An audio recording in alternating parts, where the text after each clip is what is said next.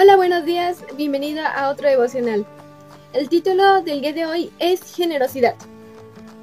Vamos a ver qué tiene para enseñarnos el día de hoy. Hoy es marzo 30 de marzo del 2022. Y el versículo del día de hoy se encuentra en Primera de Crónicas 29, 3 al 4. Te invito a buscarlo en este momento.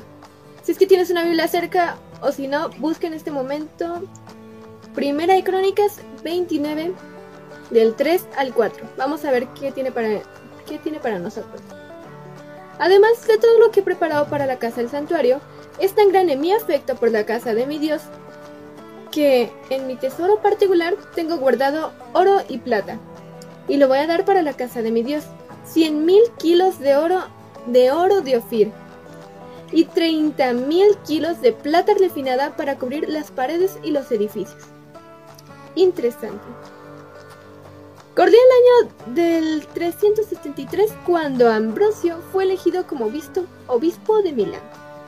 Tiempo después su fuerte ejército Godo atravesó las fronteras del Danubio y en el transcurso de su viaje cometieron grandes atropellos al este de Milán.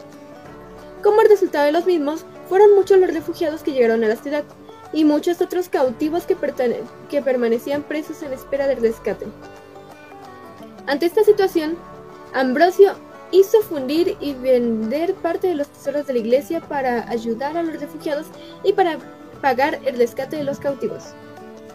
Este hecho no pasó desapercibido mientras muchos reconocieron el valor del obispo, otros lo criticaron de haber cometido sacrilegio. Ante este reproche, Ambrosio respondió, es mucho mejor guardar para el Señor almas que oro porque ¿quién envió a los apóstoles sin oro? Sin oro junto también. Junto también las ingleses. La iglesia tiene oro, no para almacenarlo, sino para entregarlo, para gastarlo en favor de quienes tienen necesidades. Historia del cristianismo, tomo 1, página 204.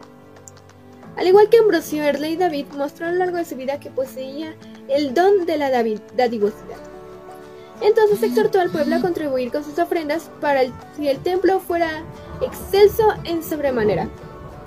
Los jefes y los líderes israelitas se unieron a la generosidad leal y dieron para el servicio de la casa de Dios 165 mil y 10 mil monedas de oro.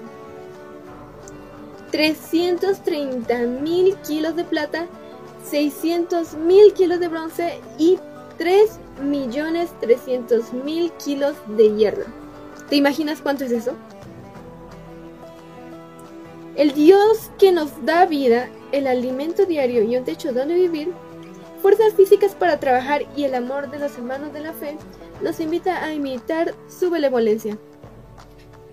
Pero eso no es todo lo que nos da porque el acto mayor de desprendimiento que tuvo nuestro Padre fue entregar a su propio Hijo, Jesús, para rescatarnos del pecado y darnos la esperanza de una vida eterna. El ejemplo divino nos invita a vencer el egoísmo y ser dadivoso con los demás. Porque no tenemos dinero o economía para quedárnoslo, sino que también para dar para los demás. Allí es donde se encuentra el sentido de la vida. Te deseo un gran día para hoy y nos vemos.